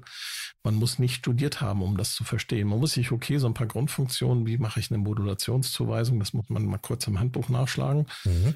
Also ich zumindest musste es, aber dann ist das eigentlich, das ist relativ elegant gelöst, finde ich, das Ganze. Was mich immer so ein bisschen genervt hat, ist, dass um eine Modulationsziele auszuwählen, da musst du einmal diese komplette Modulationsmatrix durchfahren mit deinem Drehrad und Ah, jetzt bin ich da. Das war ein bisschen nervig. Mhm. Das liegt aber auch daran, dass ich natürlich total verwöhnt bin hier mit meinem Gerätepark. Na, wenn ich habe hier, wie gesagt, ein Polybrut, hast du natürlich dann solche, da drückst du einfach für die Modulationsmatrix also, auf der Matrix einen Knopf und drehst die Regler, die du haben willst. Die alle auf der Oberfläche. First World Problems. Ja, genau. Das ist so mein persönliches Problem, was mhm. ich dann damit mit diesem Microfreak hatte. Und ja, im Grunde genommen, also Feststellung ist halt Mini-Freak von allem mehr mhm. statt ähm, vier Paraphonie-Stimmen. Äh, also eine Stimme eigentlich im Grunde genommen eine vollwertige Stimme. Also Monophon ist das Ding halt sechsstimmig, Polyphon. Äh, Vocoder ist nicht vorhanden, dafür hat man, könnte man ja einen Microfreak nehmen. Äh, Oszillatormodelle abzüglich Wavetable, soweit ich gesehen hatte. Ähm, zwei Oszillatoren. Die Effekte, das fand ich jetzt auch nochmal bemerkenswert. Die komplette Effektsektion, die haben sie aus dem äh, Polybrut genommen. Und die aus dem Polybrut stammt aus dem Pigments. Mhm, das ist gut. Und die klingt ziemlich gut. Mhm. Für meine Ohren, jedenfalls. Tut es auf jeden Fall. Das fand ich äh, sehr interessant, dass sie, dass sie das, dass sie das gemacht haben. Der Microfreak hatte, glaube ich, auch. Hatte der eine Effektsektion? Weiß ich gar nicht. Ich glaube ja. Was mal angucken, Microfreak. Der Microfreak ist übrigens preislich angesiedelt bei ähm, Straßenpreis so 330 Euro. Mhm. Mini-Freak ist 600 Euro. Also ne, unsere Einschätzung, dass sich das quasi von allen mehr ist, ne, hat sich quasi dadurch Prinzip ähm, verdoppelt. Hat der Effekte der Microfreak? Ach so, noch ein wichtiger Unterschied. Und das ist für einige Leute ist das auch ein Kriterium. Was ich sehr geil fand damals, dass der Microfreak diese, dieses äh, kapazitive äh, Key Touch-Keyboard hat. Genau, das ist ähm, so fernab von dem, was man halt in letzter Zeit immer gewöhnt war. Ja, richtig. Das fand ich so in der Kombination mit, mit, äh, mit diesem einen Oszillator, der von unter anderem Mutable Instruments Emily Guillet stammt, fand ich das sehr, sehr ähm, spannend.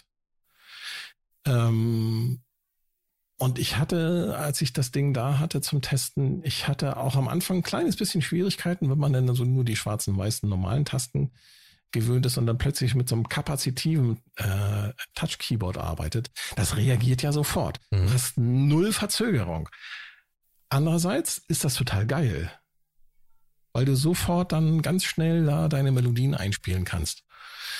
Ähm, und ähm, ja, eignet sich dann natürlich nicht so sehr dann so für, ähm, für ähm, Sachen, wo du halt ein, mit ein bisschen sanfter rangehen möchtest. Das musst du dann halt irgendwie über die Synthese regeln, dass du damit mit, mit den Hüllkurven irgendwas machst. Ähm, aber ich fand es ganz cool, dass das Ding wirklich dann super schnell reagiert hat. Das hat schon Spaß gemacht. Also ich hatte jetzt noch mal geschaut gehabt auf der Seite von unseren Lieblingshändlern. Und der Mini-Freak hat das leider nicht mehr. Der hat nicht mehr dieses Kapazität. Nee, der hat halt, halt eine, eine relative Mini-Tastatur. Ja, genau. Aber hier steht neben ähm, Oszillator-Modi Superwave, Wavetable, K, K plus K plus Strong. K plus, K plus Strong. Das ist Reso Resonatorsynthese, die auf Feedback von, im Prinzip von Delays beruht. Mhm. Kann man mit jedem Delay-Effekt, äh, kann man das auch übrigens simulieren, wenn, wenn der tonal spielbar ist. Ja, und äh, das sollen so ungefähr die, also laut der Auflistung sind, ist Wavetable drinne. Bei dem Mini-Freak. Bei dem Mini-Freak, ja. Ja, okay. Das mag ja sein. Ne, weil 22 frei wähl wählbare Oszillator-Modi. Ja, ja, das mag sein. Ja, und dann haben wir noch das ganz große Thema, die Softwareinstrument, das Softwareinstrument, was sie vorgestellt haben. Ja. Du, du musstest das, sofort kaufen. Du meinst das Augmented ähm, mhm. Piano. Richtig. Mit der Morph-Funktion zwischen den Steinberg Piano Model D, äh, mit dem du die Klänge nahtlos äh, herüber morphen kannst mhm. in äh, Synthesizer-Klänge, die vermutlich ja, mal als, als Syntheseform den Pigments haben, schätze ich mal so als, ähm, als Motor. Ja, also wenn ja, ich das, das, wenn ich das richtig du, verstanden wenn habe, du, wenn du das Ding meinst, das musste ich mir tatsächlich sofort kaufen, nachdem aber erst, erst nachdem ich gesehen habe, ich kam da so ein bisschen ins Krümel, ich habe mir auf der Website den Augmented Piano tatsächlich angeschaut, wollte nochmal wissen, was da eigentlich so die Features sind. Und ich guck so und guck und guck und lese und dann stelle ich fest, oh, der kostet ja nur 99 Euro. Ja. Und dann habe ich mich eingeloggt und mein Kundenkonto äh, hat mir dann gesagt, so, ja, wenn du den Augmented Piano kaufst, dann zahlst du nur 49 Euro. Mhm. Und da muss ich ehrlich gesagt gestehen, da bin ich ein bisschen schwach geworden. Hab mir das Ding dann auch geholt. Und ich habe es mir aber ganz ehrlich, ähm, ich habe es mir tatsächlich nicht wegen dieser Morph-Funktion geholt, sondern ich fand diese Piano-Klänge, die haben da ja auch so diese Feldpiano-Geschichten dabei, ne, wo du wo sie Samples von dem Steinberg gemacht haben, wo sie so Sachen draufgelegt haben, so Tennisbälle oder die haben da ähm, so, ein, so, so ein Tuch drüber gelegt, dass das halt so ein bisschen verändert klang. Das fand ich total geil und deswegen mhm. habe ich mir das Ding geholt, hauptsächlich. Dass man da jetzt noch so ein bisschen Syntheseform mit reinmorphen kann, ja, das ist ein nettes Feature, aber ich weiß nicht, ob ich das ist bestimmt lustig zum Spielen. Und ich, was andere Leute im Sequenzerforum halt angemerkt haben, ist, dass dieses Augmented Piano, und damit bin ich dann auch gleich fertig mit meinem Satz, ähm, äh, von der Stereobreite sehr viel Raum einnimmt. Ja, Aber das, das, bin ich der Meinung, kann man auch noch verändern, oder? Das kannst du natürlich verändern mit ähm, Möglichkeiten der ja. ähm, Produktion. Nee, was ich sagen wollte war, du hast zwei Engines. Und die kannst du frei belegen, ob du jetzt zwei digitale ähm, synthetische Modelle nimmst oder halt was gesampeltes.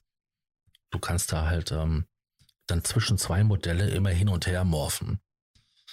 Das ist jetzt nicht fest, dass der eine halt immer auf Sample basiert und der andere immer auf irgendwas Digitalen basiert. Ne? Ich habe mir das Ding angeguckt, habe mich sofort drin verliebt habe dann auch geschaut und war dann selber verwundert, äh, wie günstig das ist, wenn man dort registrierter Benutzer ist. Andere haben ja geschrieben, die haben den sogar für 29 Euro gekriegt. Ja, das ist ja mal so ein bisschen abhängig davon, äh, was für ein guter Kunde man denn genau. bei Arturia ist. Also ne? Also ich habe auch den 49 Euro Deal gekriegt und ähm, war dann selber total so fasziniert davon, dass ich mir auch noch die, die anderen beiden angeschaut habe. Und da habe ich gesehen, wenn man alle drei gekauft hat, bekam man die für 99. Ja, Wahnsinn. Die anderen drei, was meinen äh, wir? Anderen, die anderen zwei. Äh, die anderen zwei, was meinen wir damit? Es gibt noch eine Augmented Strings, die auch äh, sehr schön klingt. Und mhm. es gibt den äh, Voice. Augmented Voice, genau. Wobei, äh, ich habe mir den angehört, ich, also ich hätte da jetzt keine Verwendung für, aber das äh, ist halt sehr individuell je nachdem, was man halt machen möchte. Also wie ich das angetestet habe, hatte ich sofort 20 neue Konzepte für irgendwelchen ähm, Blödsinn, den ich da produziere. Sofort sind mir Ideen in den Kopf geschossen. Ich dachte, du machst nur Drones. ja, trotzdem. Sofort 20 neue Ideen fertig gab's. Aber ich habe festgestellt, ähm, vor allen Dingen bei, bei der Piano-Version, dass äh, mein Rechner zumindest unter äh, Cubase als Sequenzer oder als DAW ähm, echt ins Straucheln kommt. Also bei manchen ähm, komme ich tatsächlich in, ins äh, CPU-Limit. Liebe Zuhörer. Nee, ich wollte noch den Satz zu Ende bringen. Bei Reaper interessanterweise nicht. Wie? Reaper ist wohl ein bisschen anspruchsloser, was die CPU-Leistung angeht. Moment mal, das musst du jetzt mal genauer erklären. Das ist interessant. Also wenn du, wenn du die Augmented, Augmented Piano in deiner DAW aufgemacht hast in Reaper, mhm. dann hat er keine hohe CPU-Load gehabt. Ja, ich meine, das, das ging schon so ziemlich ans Limit, also, ne? Aber der Ton war nicht abgehakt gewesen. Bei Cubase ähm, war bei jedem zweiten äh, Preset, was dort war, dass, dass der Ton ähm, spätestens, wenn ich, sag mal, von C auf ein E gewechselt habe, dass da halt, wenn dann halt mehrere Stimmen erklungen sind, dass da einfach die, die CPU ins Limit kam und dann halt ähm, der Ton sogar abgebrochen war. So, und jetzt ich, ich mit meinem, äh, mit meinem Angeberrechner. ich habe mir meinen, ich habe ja meinen äh, sieben Jahre alten äh, Rechner äh, ausgetauscht von einigen Monaten habe mir dann einen, äh, den kleinsten, muss ich dazu allerdings sagen, den kleinsten iMac von Apple geholt mit M1-Prozessor. Ähm, und bei mir habe ich in Ableton Live äh, Version, was ist das? 11. Mhm. In Version 11 Standard, also keine Suite, ich habe nur die Standard Edition. Äh, vier Instanzen von dem Augmented Piano gestartet und ich hatte eine Grundlast von 30, um die 30 bis 35 Prozent CPU-Auslastung. Wow. Und wenn ich da noch Spuren dazu gepackt habe, ist es nicht mehr geworden. Mhm. Das mag jetzt entweder daran liegen, dass das Augmented Piano ähm, Multicore fähig ist oder äh, das Hyperthreading äh, bei deinem Intel funktioniert nicht mehr allzu gut mit dem verwendeten Betriebssystem. Welches, welches äh, Windows benutzt du? 10. Du benutzt Windows 10. In der aktuellsten Version. Du könntest es natürlich nochmal versuchen mit Windows 11, ob es dann sich vielleicht. Äh, mein Rechner hat. ist in keinster Weise irgendwie irgendwo Windows 11 fähig, weil die haben da ja so super Anforderungen gemacht, die, die, die zum Erscheinen von Windows 11 ähm, noch nicht mal Rechner erfüllt haben, die, die zu dem Zeitpunkt ein Jahr alt waren. Also es sind ganz wichtige, entscheidende Funktionen, die der, die die Hardware liefern muss damit äh, Windows 11 überhaupt installierbar ist. Es sei denn, du besorgst dir eine spezielle Version, wo man das abgeschaltet hat, dann kann man es installieren, aber wirst dann halt schlecht bis mit Updates versorgt. Mhm. mhm. Ja, das ist leider bei dieser Prozessorgeneration. Ich bin sowieso Jahre, immer, ne? Mhm. ich bin sowieso immer neidisch, wenn ich höre, die Leute mit einem M1 ähm, Mac wenn die äh, die Projekte, die Podcast-Projekte rausrendern, haben die dann so 200-fache Geschwindigkeit. Also die rendern dann äh, vier Stunden Talks in acht Minuten raus. Ich bin bei ungefähr 2,8, 2,9-facher Geschwindigkeit. Also kannst dir vorstellen, eine Stunde render ich ungefähr so in 20 Minuten raus. Hm. Ja, ich glaube, jetzt haben wir genügend Werbung gemacht mhm. in eigener Sache. Also wie gesagt, äh, klickt den Spenden-Button. Das wäre Jemand, sehr nett. Der, der äh, dringend da eure Hilfe gebrauchen könnte. Und dann kann, können wir, dann kann Sascha nämlich auch den ganzen anderen Content, den er so produziert, äh, effizienter und noch mehr und noch schneller vielleicht. Das Richtig. Ganze hängt ja auch immer noch so ein bisschen mit, mit, du brauchst ja auch noch Zeit zum Schneiden und so. Wir hatten das ja mal auseinandergenommen.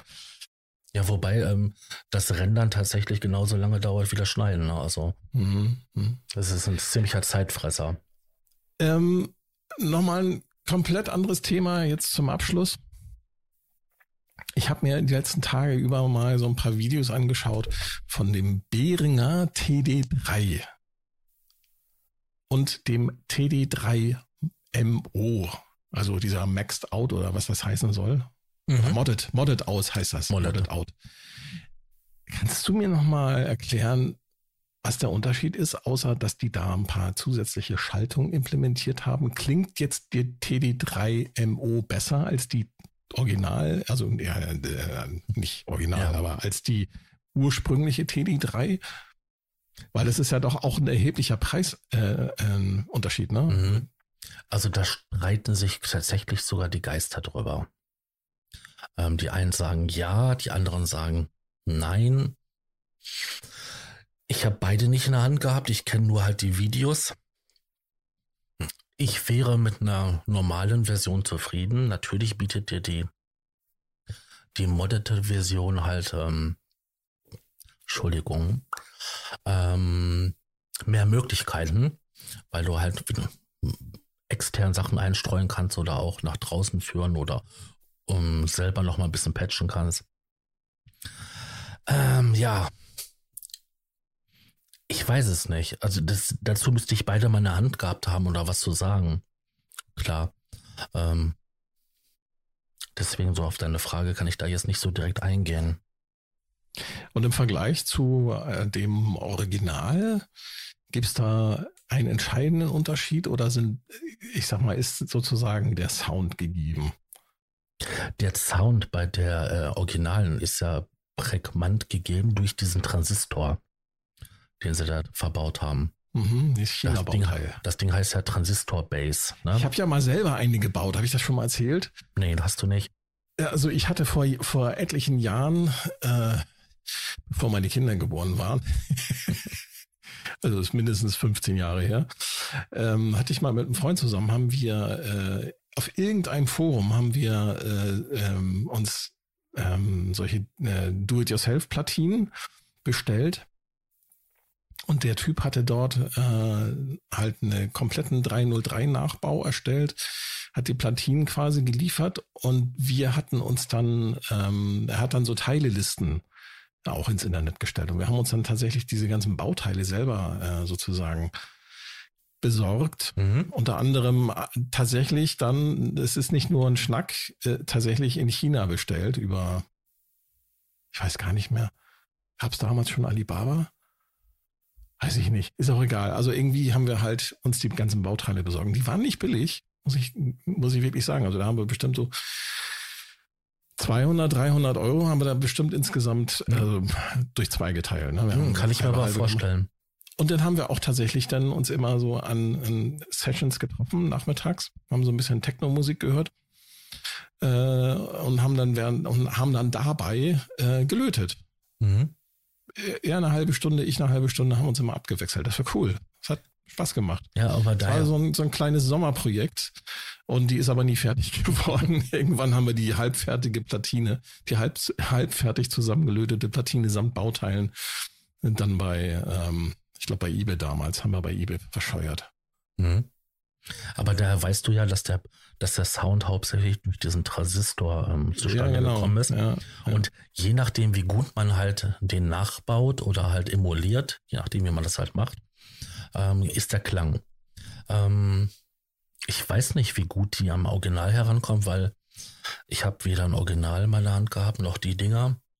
Ähm, da muss man sich halt immer darauf verlassen, was andere sagen. Und andere sagen, man hört immer einen Unterschied.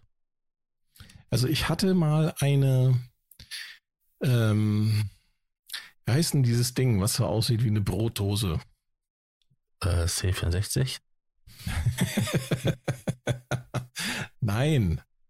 Nein, ein, einen 303-Nachbau von äh, Cyclone, Zyklon. Hm, das, ja, das könnte, könnte sein, ja. Den, den Cyclone hatte ich, hatte ich tatsächlich mal da zum Testen. Eine TT303 heißt sie. Äh, die fand ich ganz lustig. Die, die klang auch schön knarzig. Hat mir eigentlich ganz gut gefallen. Die soll ja klanglich sehr, sehr nah am Original sein. Ich habe eine von MAN, diese MB303 MK2. Und ähm, die ist. Die ist auch cool, die hatte ich auch mal vor, vor vielen Jahren. Die klingt sehr, sehr gut. Genau, und die klingt mehr, weil die einfach ein bisschen mehr, ein paar mehr Möglichkeiten mehr hat.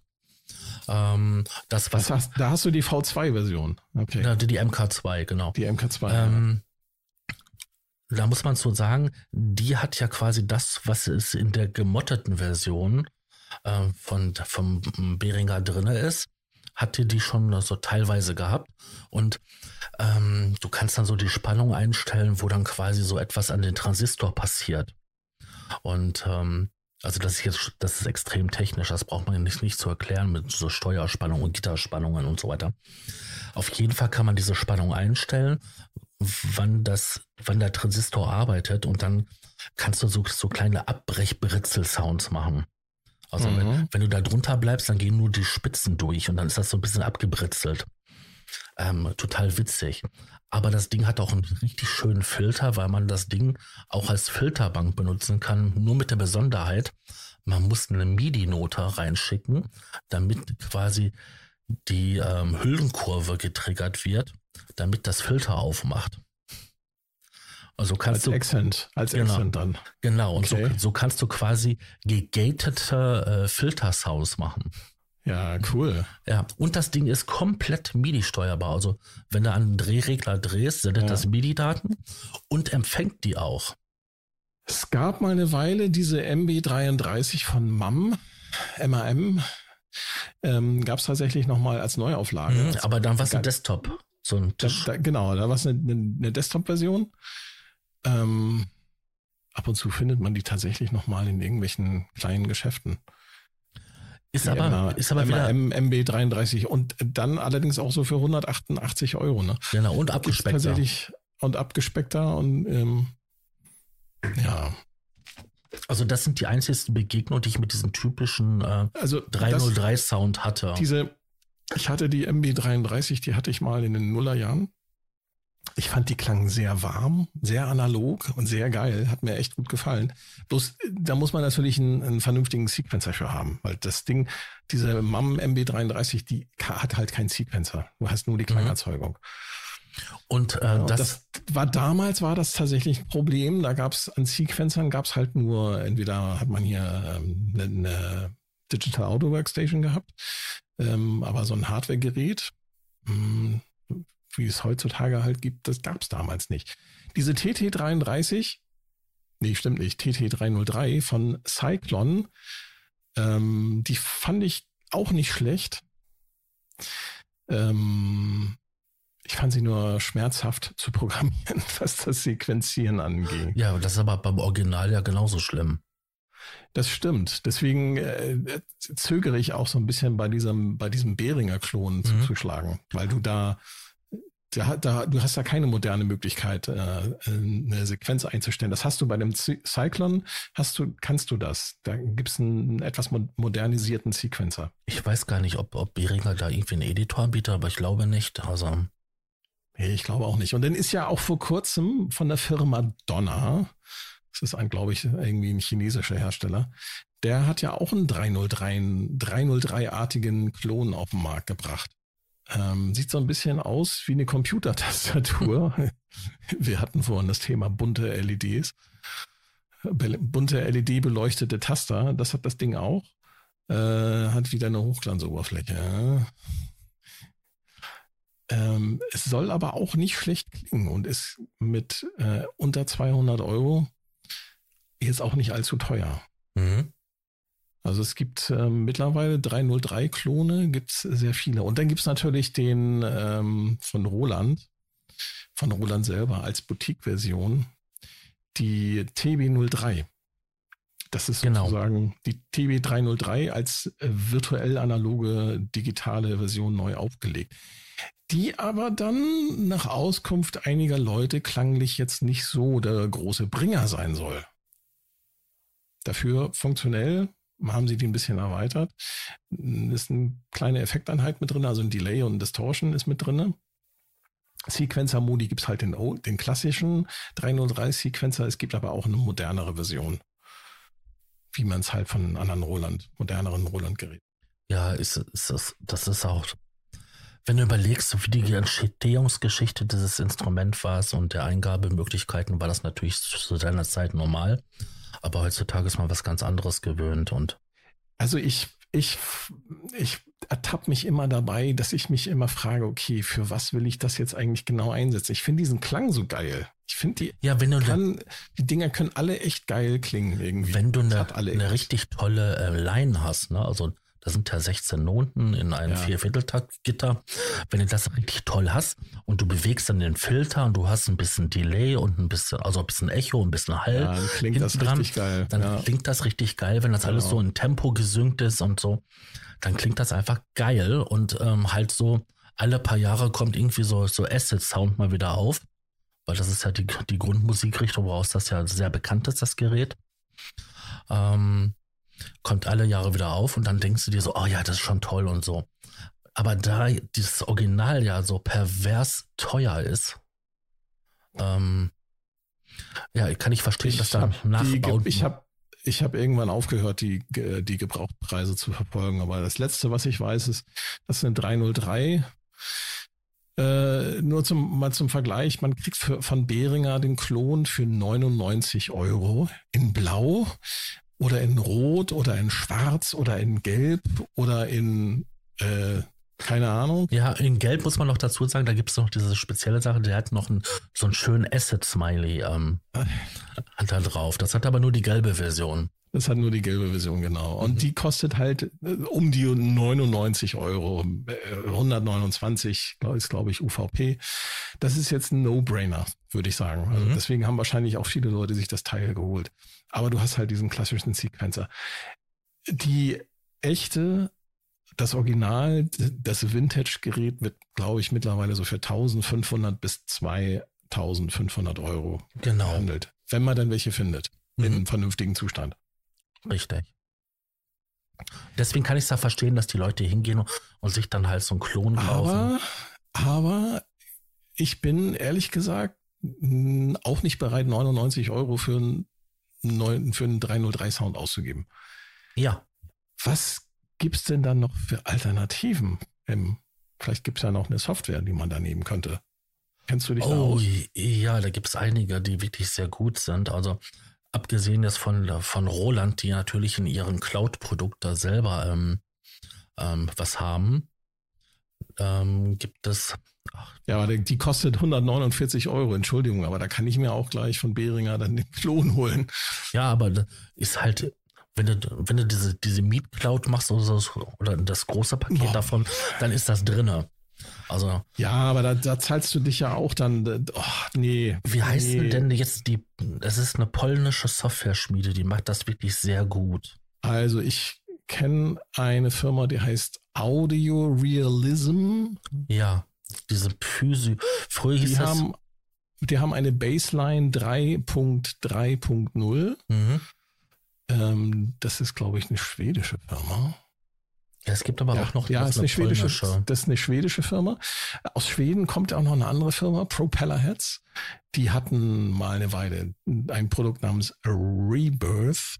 Das gibt es jetzt kostenlos, ne? Das gibt es jetzt kostenlos, läuft aber, glaube ich, nicht mehr auf aktuellen Rechnern.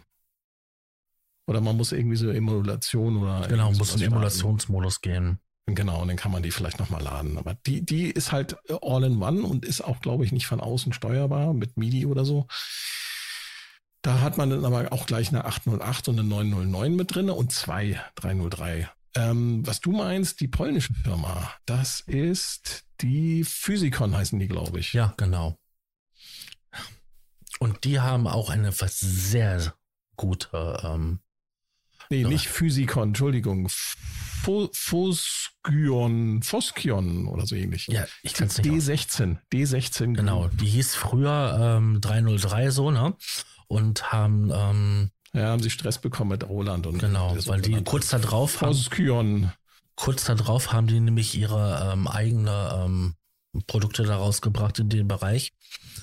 Und da haben die nämlich alle auf dem Markt abgemahnt. Genau. Ja, auf jeden Fall haben die das, diese D16-Gruppe hat halt ähm, merkwürdige Namen, aber das Ding klingt wirklich gut und hat so ein bisschen diesen Real Touch. Ist aber auch nicht ganz günstig, ne?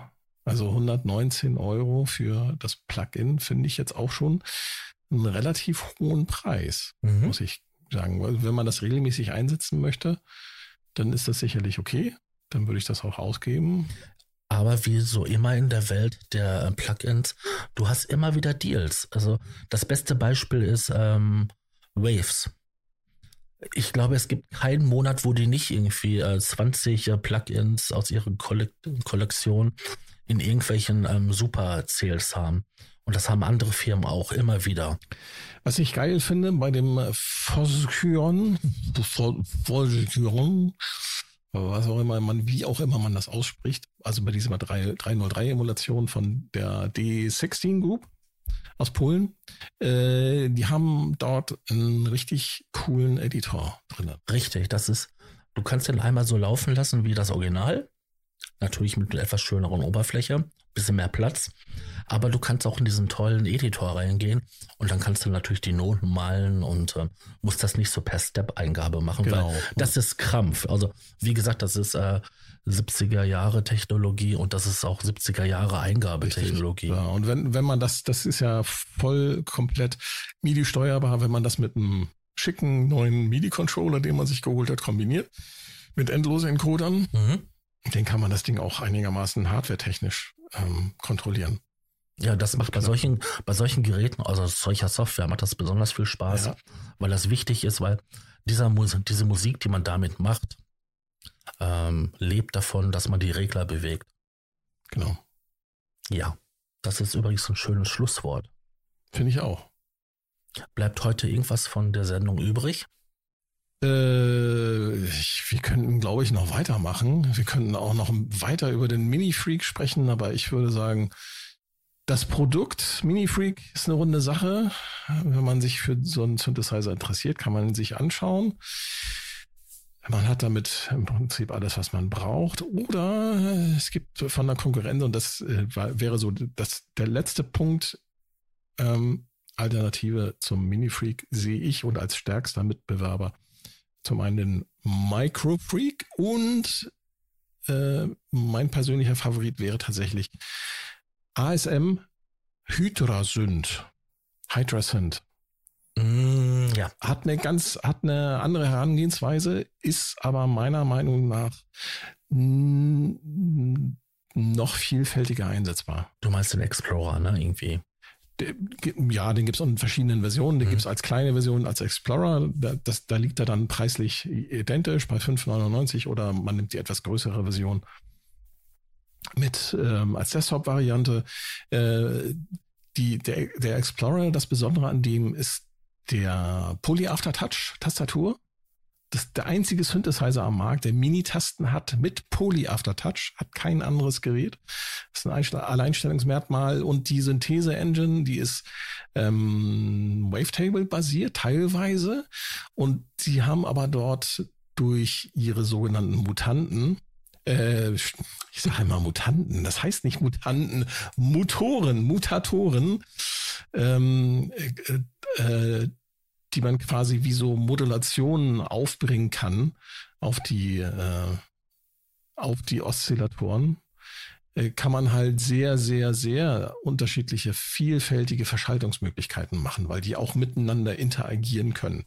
Und ähm, ein Spieltipp, YouTube Sarah Bell Reed hat ein Video, wo sie einmal Sounddesign mit dem Hydrasynth Explorer macht. Das sollte man sich mal anschauen und dann sollte man sich dann nochmal vielleicht ein Mini-Freak-Video anschauen und dann nochmal überlegen, ob man den, man nicht vielleicht doch beide haben möchte. Ansonsten 303. Macht Musik. Genau. Macht geilen Scheiß. Tschüss. Tschüss. Und der Probe-Podcast.